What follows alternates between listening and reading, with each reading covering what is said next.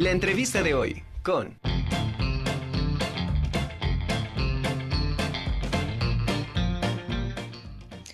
La bandera mexicana, además de ser un símbolo patrio y representar el espíritu de unidad, valor y patriotismo, es un elemento unificador, una expresión auténtica de nuestros orígenes. Hoy vamos a hablar sobre la bandera mexicana, considerada entre las más bonitas del mundo, y se encuentra con nosotros el maestro Jorge Alberto Cano Ángeles. Él es asesor educativo del Museo Nacional de Historia Castillo de Chapultepec. Maestro, ¿cómo está? Bienvenido a la conjura. Hola, ¿qué tal, señorita Velasco? Muy buenas tardes, buenas tardes a todo su público y estamos a sus órdenes. Muchas gracias, maestro. Oiga, maestro, nuestra bandera encierra muchísima historia, muchísimos significados. Ha tenido eh, a lo largo de los años, desde su creación, desde la primer bandera, este estandarte guadalupano, ha tenido muchas transformaciones. Y bueno, quisiera que nos hiciera un, un, breve resumen de esta, de la historia de nuestra hermosísima bandera nacional. Con todo gusto. De hecho, em, procuré hacer una, un recordatorio para las juventudes que ya no les tocó esta época, pero a algunos de los que ya tenemos algunas décadas por este planeta, recordarán un personaje que se llamaba el tío Gamboín, que salía en televisión antiguamente y tenía la costumbre de presentar juguetes y recordarnos así como eran en otros tiempos la manera de vivir. En este caso, hice algo parecido y pude hacerme de unas banderas históricas que pueden ver a mis espaldas. Yo me voy a quitar en este momento y voy a presentarlas para que ustedes conozcan cómo ha ido cambiando nuestra bandera. Claro que no son todas las banderas históricas que, ha, que han pasado por nuestra historia ya como una nación libre y soberana, pero ustedes van a poder conocer cómo fue cambiando poco a poco la ideología de lo que es el concepto de bandera. Nuestras banderas fueron concebidas con la intención de tener un, un grado de unión, un símbolo de amor fraternal entre lo que eran los nuevos habitantes de lo que antiguamente era parte de lo que era la, la Nueva España, el reino de la Nueva España, y que ahora conocemos como México. Nuestra bandera tiene una historia que primero tiene un inicio en la guerra de independencia, y es para eso, para lo que yo les presento, el estandarte de la Virgen de Guadalupe. Este estandarte, este estandarte es el que toma el cura Miguel Hidalgo y es con el cual él va a empezar a tener ese símbolo de hermandad entre aquellos que buscaban un momento de liberación de lo que era la corona española. Posteriormente, otra bandera muy importante para nosotros perteneció al batallón de Guerrero y al batallón de Morelos, que, pertenece, que es una bandera con símbolos religiosos, ya que si ustedes observan el color de la bandera, mezcla el blanco con el azul, que son los colores de la Virgen María.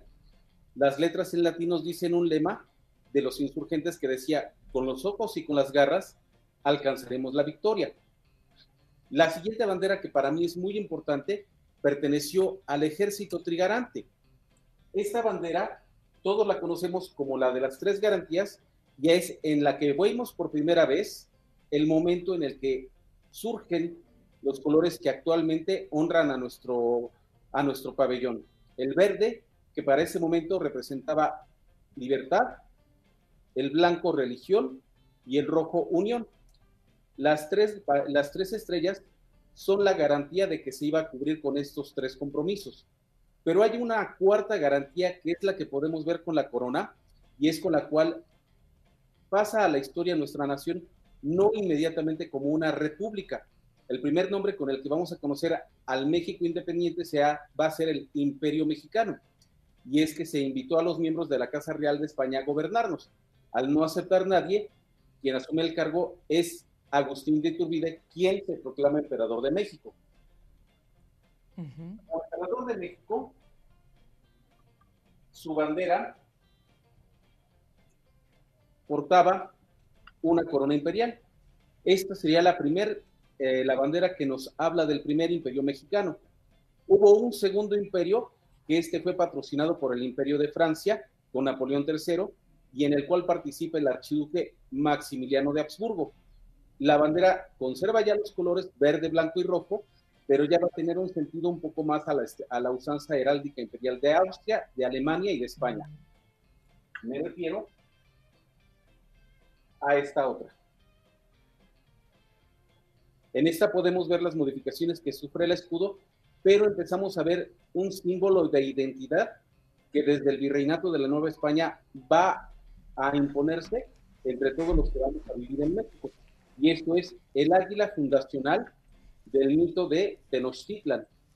Como pueden ver hasta este momento, ya el águila va a estar en todos los lábaros patrios. A la caída del imperio de Maximiliano, el águila va a volver a ocupar ese lugar, pero modificándose constantemente. Las banderas que ya vamos a ver a continuación ya pertenecen a diferentes hechos históricos, pero lo interesante es que podemos ver el águila viendo de frente. Todas las banderas que vamos a ver en este momento ya nos muestran un escudo del siglo XIX, en el cual el águila mira de frente hacia la izquierda o hacia la derecha con las alas extendidas hacia arriba o hacia abajo. Algunas son muy importantes porque participaron en la defensa de nuestra nación, como el batallón activo de San Blas, que aquí en Chapultepec va a apoyar en la defensa del castillo de Chapultepec en la invasión norteamericana que va a ser entre 1846 y 1848.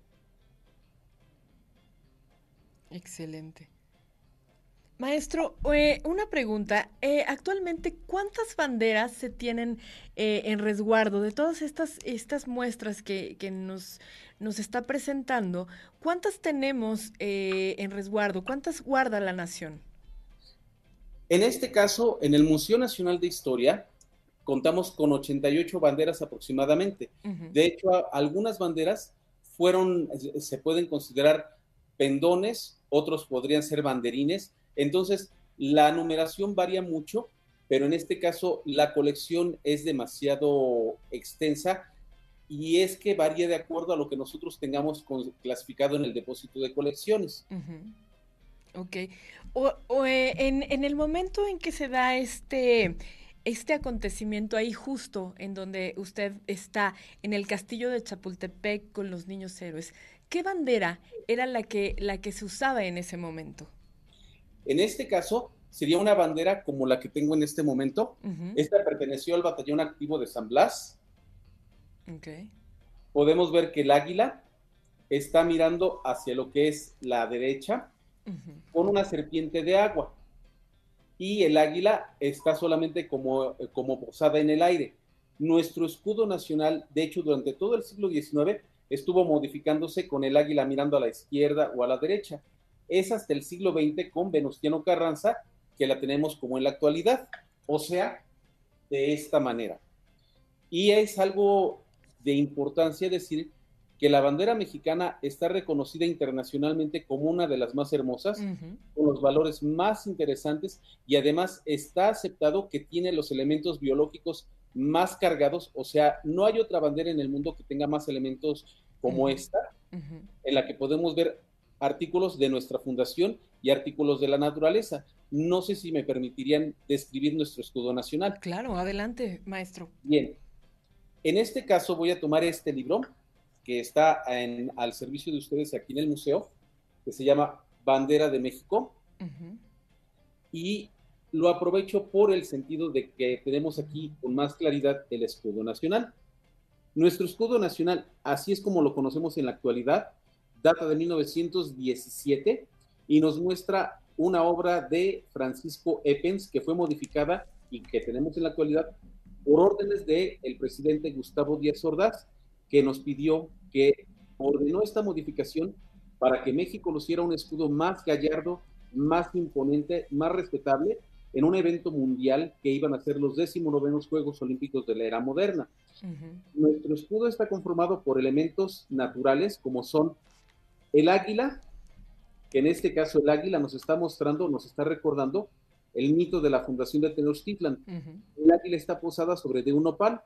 El nopal brota de este pedernal, que en la mítica de los mexicas es el corazón de un guerrero llamado Copil. Copil era sobrino del dios Huitzilopochtli, dios tutelar de los mexicas, que pelea contra él. Pierde la batalla, Huitzilopochtli se lo arranca y lo arroja hacia espadañas y carrizales.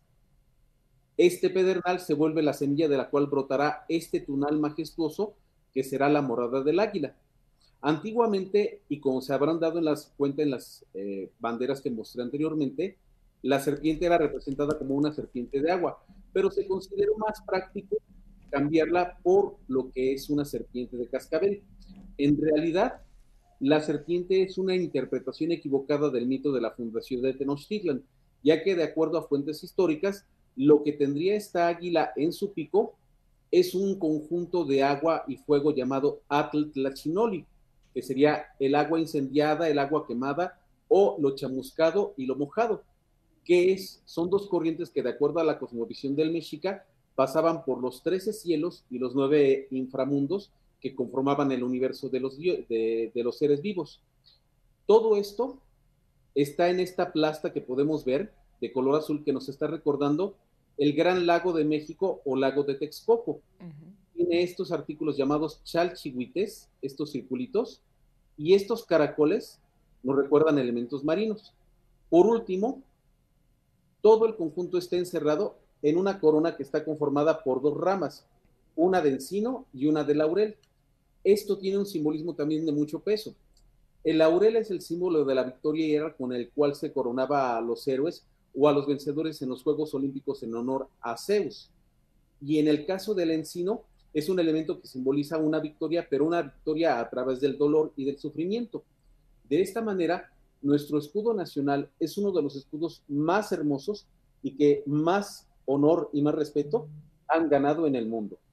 Así es, así es, maestro. La verdad es que sí, encierra mucha iconografía, muchos significados y simbolismos que evidentemente se necesita conocer parte de la historia de nuestro país para conocer toda esta evolución de las banderas y de los significados, eh, porque sí tiene, tiene connotaciones muy distintas, el águila viendo hacia un lado o hacia el otro, y tiene que ver con, las cuestiones políticas que se vivían en ese momento y la situación de, de nuestro país. Bueno, eh, pasando a otro tema, antes de terminar, se nos está terminando el tiempo, pero antes de cerrar esta plática, me gustaría un tema súper importante que, que, yo creo que, que, debemos mencionar, es este reglamento oficial que, eh, que existe para el uso de nuestro escudo nacional y para las banderas. Es correcto. Gracias a la ley del escudo, la bandera y el himno nacional, nuestros artículos no pueden ser tocados como en el caso de otros eh, símbolos patrios de otras naciones. En los Estados Unidos es muy común tener a la bandera en artículos personales, artículos de ropa, pero nuestra bandera es una bandera que ha ganado mucho respeto en el mundo y ha costado mucha sangre. De hecho, los colores han cambiado muchas veces en su interpretación. Ahora dicen que el verde es la naturaleza, el blanco es paz y el rojo es la sangre de todos los que somos mexicanos. Eh, finalmente, podríamos decir que gracias a las leyes que conforman actualmente la defensa de nuestros artículos, solo pueden utilizarse en eventos solemnes. De igual manera, y esto es algo que yo en lo personal he criticado mucho, el himno nacional se ha, atendido por tocarse en eventos deportivos y se ha, se ha procurado hacer, desgraciadamente, sin ningún cuidado, sin darnos cuenta de que el himno nacional mexicano es bello, es sublime y en realidad muchas veces rebasa a muchos otros himnos de naciones amigas que tienen himnos preciosos, pero el himno nacional mexicano, si uno se hace a la tarea de estudiar, de quitarle lo poético a la letra, se va a dar cuenta de que es un canto de amor sublime a nuestra nación. Sí tiene muchos matices bélicos, pero recordemos que fue escrito, fue convocado en un momento en el que México buscaba un respeto ante las naciones del mundo acabábamos de dejar literalmente casi casi 15 años atrás de ser parte de la corona española. Entonces estamos buscando con este himno la defensa, la unión y al mismo tiempo el respeto a lo que ahora será una nueva nación. Claro.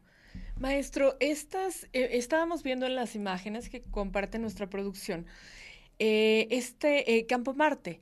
Estas, estas banderas del Campo Marte son incineradas cada que se cambian. Y eh, bueno, otra cosa rápidamente. Eh, en cuestión de, de, museos, por ejemplo, en el castillo de Chapultepec, ninguna de estas banderas podría ser resguardada eh, con, en algún lugar como como el castillo de Chapultepec o tienen que ser forzosamente incineradas? Las banderas tienen un, un elemento de respeto en el cual una bandera, cuando deja de servir por su edad, procede a un protocolo militar. De hecho, es algo que no sé si todavía se haga, pero en las escuelas primarias era muy común que al término de la vida formal de una bandera, llegaba el ejército, se convocaba a todos los estudiantes y como, una, un gesto de respeto, la bandera era quemada. ¿Por qué? Porque la bandera no había tenido una participación en algún evento histórico. Es muy diferente a lo que se suele hacer en un evento político o en un evento, por decirlo así, de masas, en donde se queman banderas porque allí el afán es el de agredir a la bandera, el de destruir lo que ella representa. En el caso del ejército, lo que hace es llamar a la institución, llamar, por ejemplo, y poner, por poner un ejemplo muy elemental, en la escuela Rosa, Rosa Torre González ha terminado de funcionar la bandera, llega el ejército, entrega una bandera nueva al director de la escuela y enfrente de todos los estudiantes se levanta una pira y es quemada con todos los honores la bandera, porque se le está dando un, una, muerte, una muerte formal. Excelente. Pues maestro, desafortunadamente se nos terminó el tiempo, pero le agradezco muchísimo eh, que nos compartiera esta información tan importante, sobre todo en este mes patrio, en donde tenemos que, debemos tener conciencia sobre la importancia que tiene el respeto a nuestro lábaro patrio. Es correcto. Nosotros estamos en el Museo Nacional de Historia, todos mis compañeros están al servicio de todo aquel que desee visitarnos de cualquier parte del país, con todo el deseo de que, nos, de, que podamos cubrir sus necesidades. No olviden que todo mexicano con sus credenciales de estudiante pasan gratis cualquier día y si desean visitarnos con toda la familia, el mejor lugar, el mejor día es en domingo, pero eso sí, recomendamos que sea a las 9 de la mañana porque nuestro aforo de visitantes ronda hasta los 20 mil visitantes en un solo domingo. Así es. Pues sí, el emblemático castillo de Chapultepec. Pues maestro Jorge Alberto Cano Ángeles, un abrazo enorme hasta el castillo de Chapultepec y muchísimas gracias por estar en la Conjura de los Necios. Estamos a sus órdenes, un abrazo y mil gracias por permitirme formar parte de su gran, de su excelente programa.